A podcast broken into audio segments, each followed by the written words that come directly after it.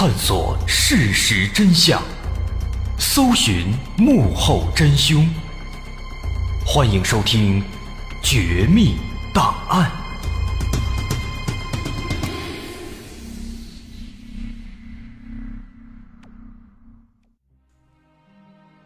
欢迎收听今天的《绝密档案》，我是大碗。今天又该说案子了。咱们之前说了很多各式各样的，又是残忍又是可怕的案子。那今天呢，咱们这个案子换换口味咱说一个有意思的。这个案子好像还挺出名啊，不知道大伙儿听说过没有？它是发生在零八年的。关于这个案子呢，相关的报道啊很少啊，能查到的有关这个新闻的报道是在零八年，也只能查到这么一个大概的时间啊。不过这个也不影响咱们了解这个案子吗。说在零八年秋天的一个傍晚，在山东省某一个县城的派出所里啊，接到了一起报案。报案的是一个四五十岁的一个妇女，然后带着一个看起来十七八岁的一个年轻女孩。这个妇女呢是这个女孩的母亲。这个女孩啊，从进门开始就一直就哭啊，好像很委屈。进来之后呢，警察问她怎么回事啊，哭什么呀？女孩跟警察说，说自己遇到人贩子了，害怕，差点被拐走，希望警察能过去把这人贩子给抓住，绳之以法。警察一听，哎呦，拐卖妇女儿童，这可是大事啊，大案子呀！于是马上呢，就让这母女俩先坐下，慢慢的说说清楚这整个事情的来龙去脉。这女孩坐下之后就开始说了，说自己呢叫刘慧，十七岁，这两天呢去市里玩，结果一时疏忽遇到人贩子了，差点把自己给卖喽，啊，中间这过程怎么着怎么着的。就简短截说吧。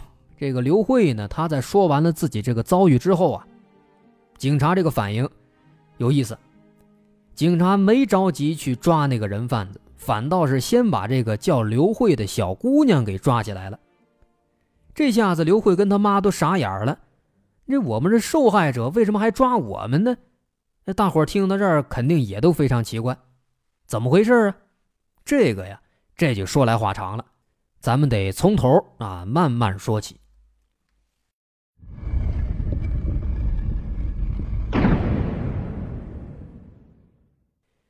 这个刘慧呢，前两天确实是到市里去玩了一圈，原本计划就是案发这天早晨坐火车回家。可是他在这个火车站买票的时候呢，一掏兜，突然发现自己这个钱包没了，不见了。这钱包不见了，十有八九啊，就是让小偷给摸走了。那毕竟是吧，火车站这样的地方，那人肯定是又多又杂，有这小偷小摸也是难免的。可是这钱包没了，刘慧她着急呀，就站那儿喊，说我的钱包丢了，谁看见我钱包了？谁把我钱包偷走了？有人看见吗？但是他光这么喊，那小偷不可能过来自投罗网啊。是吧？所以他喊了半天，也没什么用，没人理他。那没办法啊，他就蹲在那儿哭起来了。哎，就在这个时候啊，旁边走过来一个三十来岁的一个大姐，走过来之后呢，问这个刘慧，说：“哎呀，妹子，怎么回事啊？”刘慧抬头一看呢，这个大姐看起来三十多岁，穿的也是挺时髦，长得呢也还算是挺好看。不像是个坏人，啊，就跟他说：“说大姐，我这个钱包啊丢了，本来呢我打算是买票回家，那现在钱包没了，肯定让人偷走了，我票也买不起了，回不了家了，这我该怎么办呢？”大姐一听这个，哎，那意思好像很同情，就开始劝这个刘慧说：“哎呀，不要太难过了。”一边劝，啊，一边跟这个刘慧聊。问这刘慧是哪儿的人啊？要去哪儿啊？家在哪儿啊？刘慧呢？她没什么防备，就告诉他，说自己啊家是在哪个县哪个村儿什么什么地方。完事之后啊，哎，这大姐一听，呵，这可巧了，咱俩咱俩是老乡啊，我家也是那儿的，我也正要回家呢。哎，那这样吧，你看咱俩又是老乡，挺有缘，这车票我帮你买了。咱们一块儿回吧。刘慧一听，哎呀，没想到在这地方碰到老乡了，还是一个这么好的一个大姐，那相当感动啊！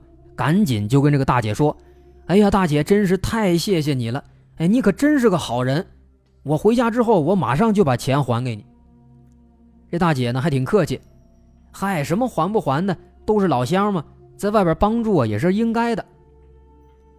就这样，这么一来二去呢，哎，刘慧慢慢的通过交流吧。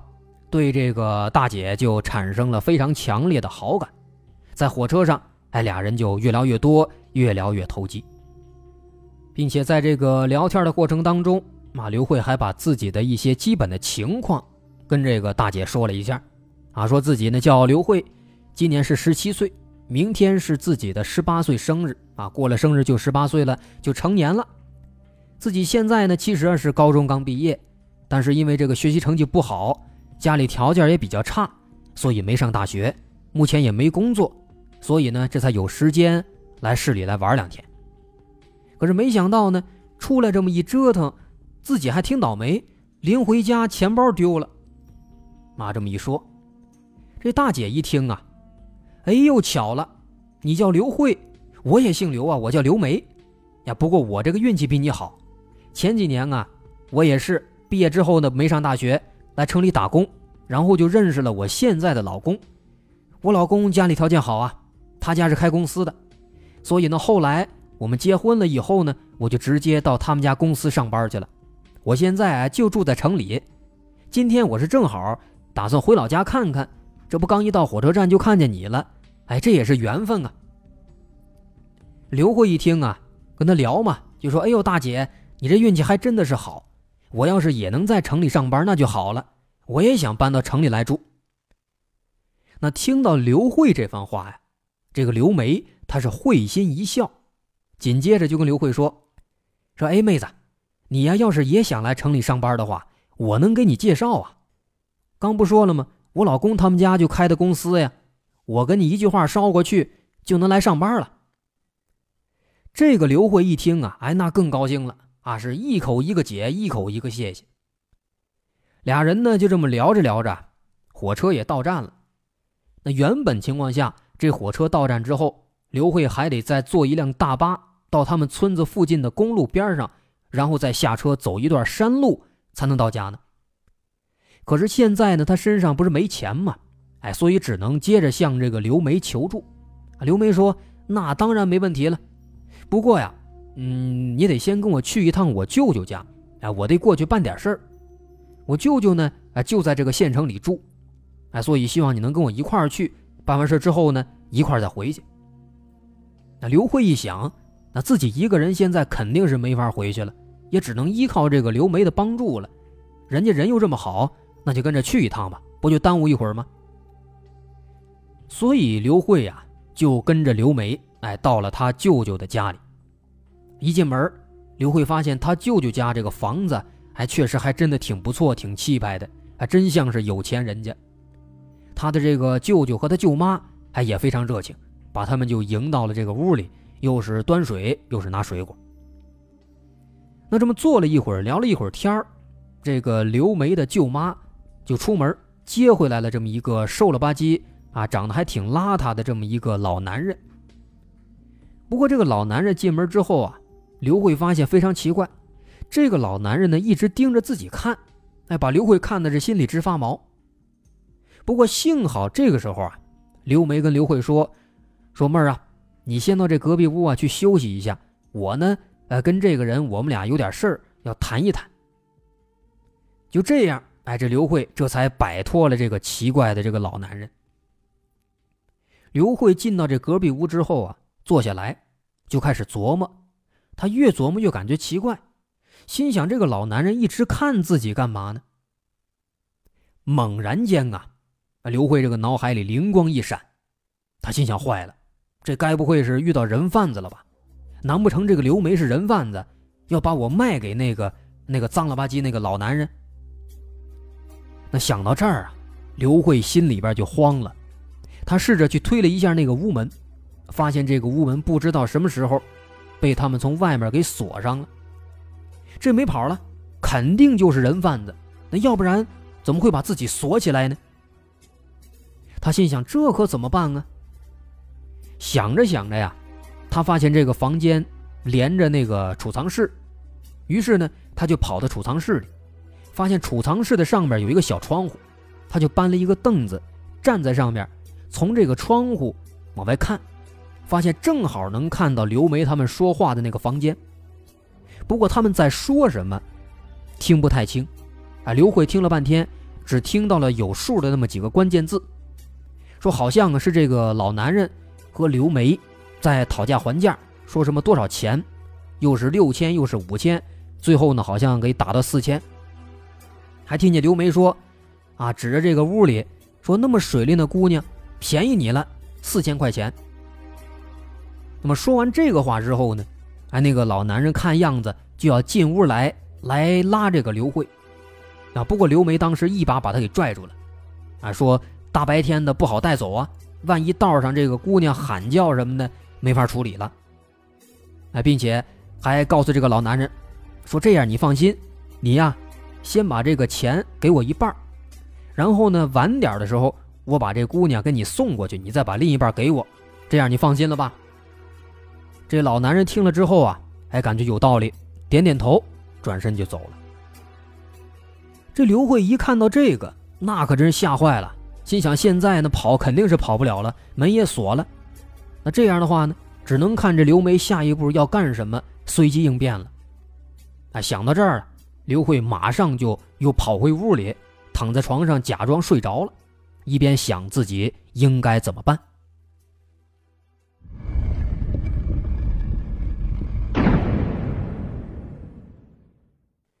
果然。在这个老男人走了以后啊，没多大一会儿，刘梅就进来了。进来之后，把刘慧叫起来，跟刘慧说：“说我这边事儿呢办完了，但是还有一个小事儿得去见一个公司的朋友，哎，帮你说一下上班的事情。”那刘慧现在一听他说这个，他明白过来了，这肯定不是要给自己找工作呀，肯定要把自己送到那个老男人那儿。那要说这个刘慧呀，虽然说年轻年纪小。他也真是机智，脑子转得快啊！他借着刘梅说的这番话呀，刘慧马上哎就说：“哎呀，大姐真是太谢谢你了，不光帮我买车票是吧，还给我找工作。不过呀，我这儿呢，嗯，其实还有一个小请求，也挺难为情的。是这样，我有三个非常好的姐妹，她们跟我情况差不多，也都没上过大学，现在呢也都在家没事干。那现在我是有工作了。”我也想带上她们。这个刘梅听了以后说：“哎呀，你一个人的话呀还好说，要是再加上三个人，我这恐怕不太好办啊。哎，能不能这样啊？你呀，今天先跟我过来，是吧？其他三个人咱们慢慢的想办法。”那刘慧一听这个，肯定不能同意呀，就说：“哎呀，大姐，那不行啊，我们四个人啊本来约好了，有福同享。”我要是一个人来城里上班了，扔下他们不管，那我以后真的没法跟人相处了。大姐，这个事儿要是解决不了啊，我还真就得拒绝大姐的好意了，还真就不能去了。还这么说着呢，这个刘慧那意思就要往外走。这个刘梅呀，她其实一开始她是不愿意惹那么多麻烦，想着赶快把这刘慧骗过去，把这单生意做完那就算了。可是现在一看呢。这个小丫头这态度还这么坚定，那要是拒绝的话呢，没准她真的就直接走人了。那现在自己也控制不住她，那这生意就没法做了。他心想啊，那既然这样的话呢，干脆就答应他，顺便把他那三个朋友也都给骗过来，再多做这么三笔生意，这也是好事啊。这三个人就是一万多块钱啊！哎呦，一万多块钱！哎呀，刘梅这心里边呢，那是越想越高兴了。心里边这么想啊，这刘梅就装作很难为情的样子，哎，半推半就的就勉强答应了把这个事儿。那刘慧一看，哎呦，她答应了，马上就顺水推舟，说：“大姐，那咱们这样的话呢，就先回老家，我把那三个朋友叫上，哎，咱们一块儿再来商量这个事儿。”其实刘慧这时候她心里想的，是先利用刘梅这个人贩子先回家，然后找个机会马上逃跑。刘梅这边呢，哎，他也傻，他也没多想，他心里边光惦记那一万块钱了。所以说呢，可以说现在啊，是刘慧又把这个人贩子刘梅给骗了，唬着他是吧？俩人又坐大巴，还真的就回到刘慧的老家了。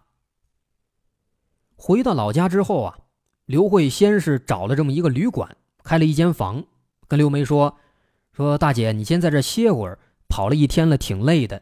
我呢，去把我那三个朋友给叫过来，一会儿就回来。”那要说刘梅这个人呢，啊，可能她智商真的也不高。他听刘慧这么说，还真就信了，他还放心，就让刘慧走了。那刘慧出去之后，那还能有他刘梅的好处吗？刘慧出了旅馆以后，那是撒腿就跑啊！哎，心想自己可算是自由了，得赶快报警。不过跑了一半，他又犹豫了。他前前后后、仔仔细细的又琢磨了一下这个事他心想：如果我现在去报案的话，说刘梅要绑架我。可是我没证据啊，没法证明。那这样的话，就算警察把这刘梅带过去了，他要是死不承认的话，那警察也没办法，肯定就把他又放了。那这么一琢磨，心想这事儿不能这么办，不能报警，得想个办法让这个刘梅受到惩罚。哎，那该怎么办呢？心里边寻思着，刘慧一转头，哎，看见这个路边拐角的地方。有这么一个四五十岁的一个男的，这男的正蹲在地上捡了一堆柴火，点着了烤火呢。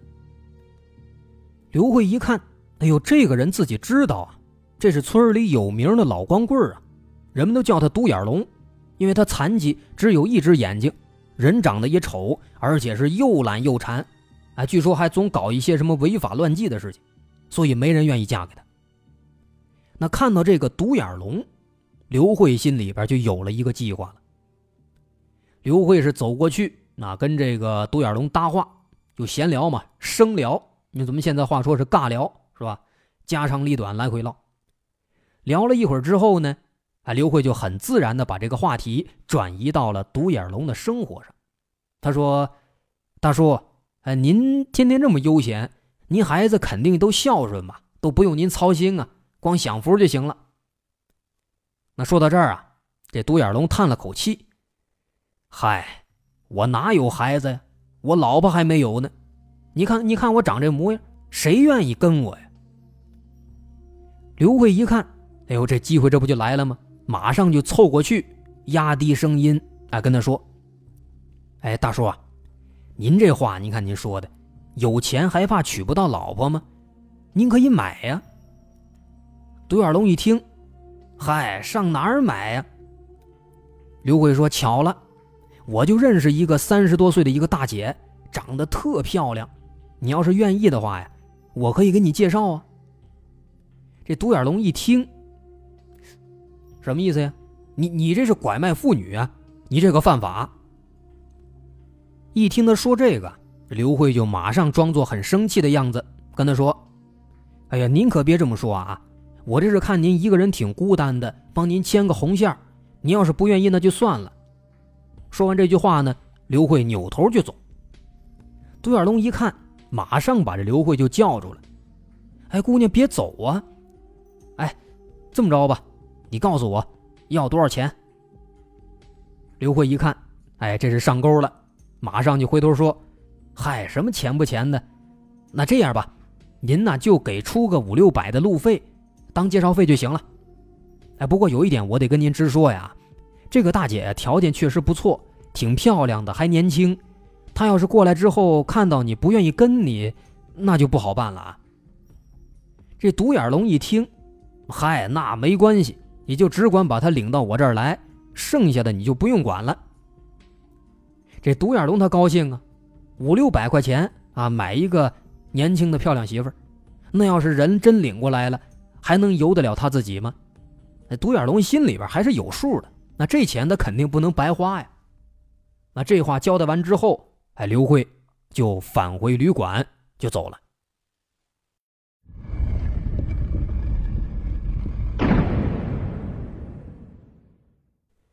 这边搞定了独眼龙，刘慧心里边也放松了不少，就又回到了旅馆，找到了刘梅。进门之后呢，刘梅一看。啊，就他一个人回来了，就问他：“那，你那三个朋友呢？怎么没来呀？”刘慧也就装作很为难的样子，就说：“哎呀，大姐，甭提了，我跟我那三个朋友说了，他们听了都可高兴了，特想跟我一块去你那儿。但是啊，他们的父母都不太同意，说怕他们被骗了。那这样的话，那要不然就这样，咱们一块儿到他们家去一趟。大姐，你直接跟他们父母讲清楚，他们都明白了，也就让我那三个朋友来了。”刘梅一听这话呢，其实她心里边还是有点犹豫的，因为她本来就是骗子呀，根本没什么大公司，她也怕去了以后说漏嘴。但是呢，这话还得说回来，他毕竟是一个骗子，是个人贩子呀，他眼里边只有钱啊，一想着一万多块钱是吧，马上就到手了，他这理智立马就被打败了，他决定跟刘慧一块去。于是。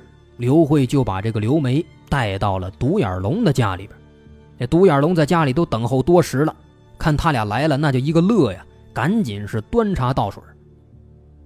然后啊，这刘慧就指着独眼龙跟这个刘梅说：“大姐呀，这是我那其中一个朋友的父亲，呃，这样你先在这坐会儿，准备准备，我去把我那三个朋友还有他们的父母都叫过来。”说完之后，刘慧就出门了。紧跟着过了一会儿，独眼龙也就出来了。出来以后，凑过来给刘慧塞了五百块钱，啊，说：“哎呀，太谢谢你了，行，钱给你，你走吧，这边我能解决，放心吧。”完事儿之后，独眼龙就回到屋里，把门给锁上了。所以说，就这样，这个叫刘慧的小姑娘就这样凭借着自己的机智，把本来要拐卖她的人贩子刘梅给卖了。啊，也算是报仇了。在离开独眼龙家之后啊，刘慧就一路跑回了自己家里。跑回家之后，看到自己的父母，立马就哭出来了。那再之后，就有了咱们开头提到的母女俩去报案这样的一个场景。至于说这个警察为什么先把刘慧给拘留了，相信说到这儿呢，大伙也都明白了，因为他自己在报复的过程当中，他也犯了罪了。他也拐卖了人贩子，不过呢，现在当务之急倒不是说怎么处置刘慧，而是先要去把这个刘梅给救出来。毕竟在这个过程当中，刘梅也变成了受害者。当然，在救出来之后，肯定还是要给他相应的惩罚。于是，在经过一番计划之后，警方马上就调集人马，深更半夜来到了独眼龙的家里。可是，冲进独眼龙家里之后啊，大伙全懵了，因为独眼龙家里只有独眼龙一个人，刘梅不见了。怎么回事呢？一审这个独眼龙，明白了，原来啊，这个独眼龙也不是什么好人，他也是一个人贩子。当时他不是花了五百块钱从这个刘慧手里买到了刘梅吗？买回来之后呢，他就把这个刘梅给强奸了，强奸完自己爽完之后啊，他又转手。把刘梅卖给了同村的一个瘸子，啊，这可真是有意思了。先是人贩子被小女孩拐卖，又是人贩子遇到了人贩子，啊，连环拐卖，这可真是一抓一大串了。于是警方呢又马上啊赶到了那个瘸子家里边，这才成功的把刘梅给救出来，然后又抓住了这个买下刘梅的瘸子。那后来。检察院对这一帮人都提出了公诉。刘梅因为他是专职人贩子，已经拐卖了五六个人了，被判了无期徒刑。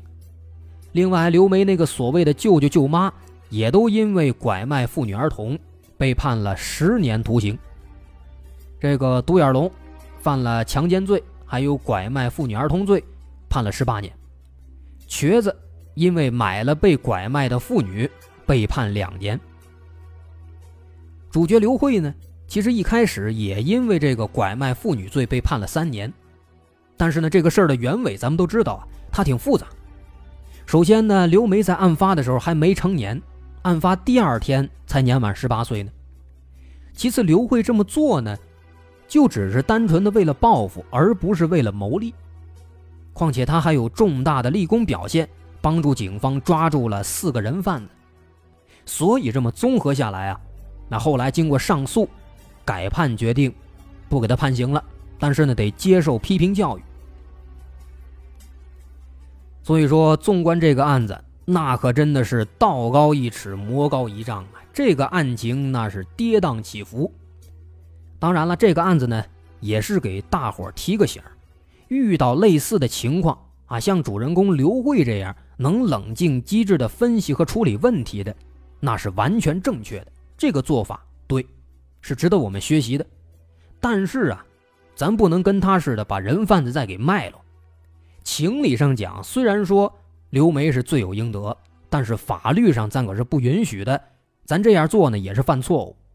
而且更何况，在反过来的这个以暴制暴的过程当中，会发生什么样的意外，我们也是完全无法预知的，也是非常危险的。如果说当时独眼龙把那个刘梅绑起来之后，也不让刘慧走呢，也是完全有可能的。所以说啊，最好的办法啊，就比如这个刘慧吧，还是应该在恢复自由之后马上去报警，交给警察处理，那不就完了吗？他怕没证据，那警察审问刘梅这个人，说实话智商也不高，估计直接全招了。所以说啊，遇到这种事情，咱们不光需要机智，更需要理智啊。其实有关这种人贩子拐卖妇女儿童的问题啊。还有很多很多料可以扒。今天咱们说的这个刘慧只是一个幸运儿，她遇到了一个智商低的人贩子。但是，一般的人贩子往往是没有那么好骗的，有很多很多让人发指的案子，咱们其实都还不知道。就比如说咱们曾经推荐过的那个电影《盲山》，那反映的就是一个非常真实的情况。以后如果有机会，咱们会深挖。好，最后啊，关于咱们今天这个主题。还要送给女性朋友们几句提醒，啊，大伙儿千万要注意。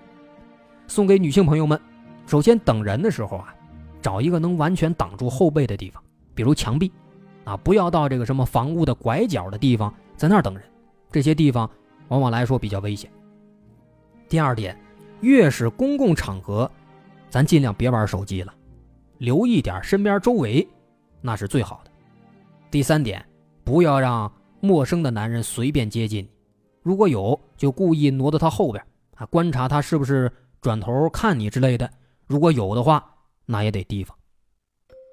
好，今天的绝密档案咱们就先说到这儿。我是大碗，如果您喜欢我们的节目，欢迎关注我们的微信公众号，在微信搜索“大碗说故事”就能找到了。好，咱们下期再见。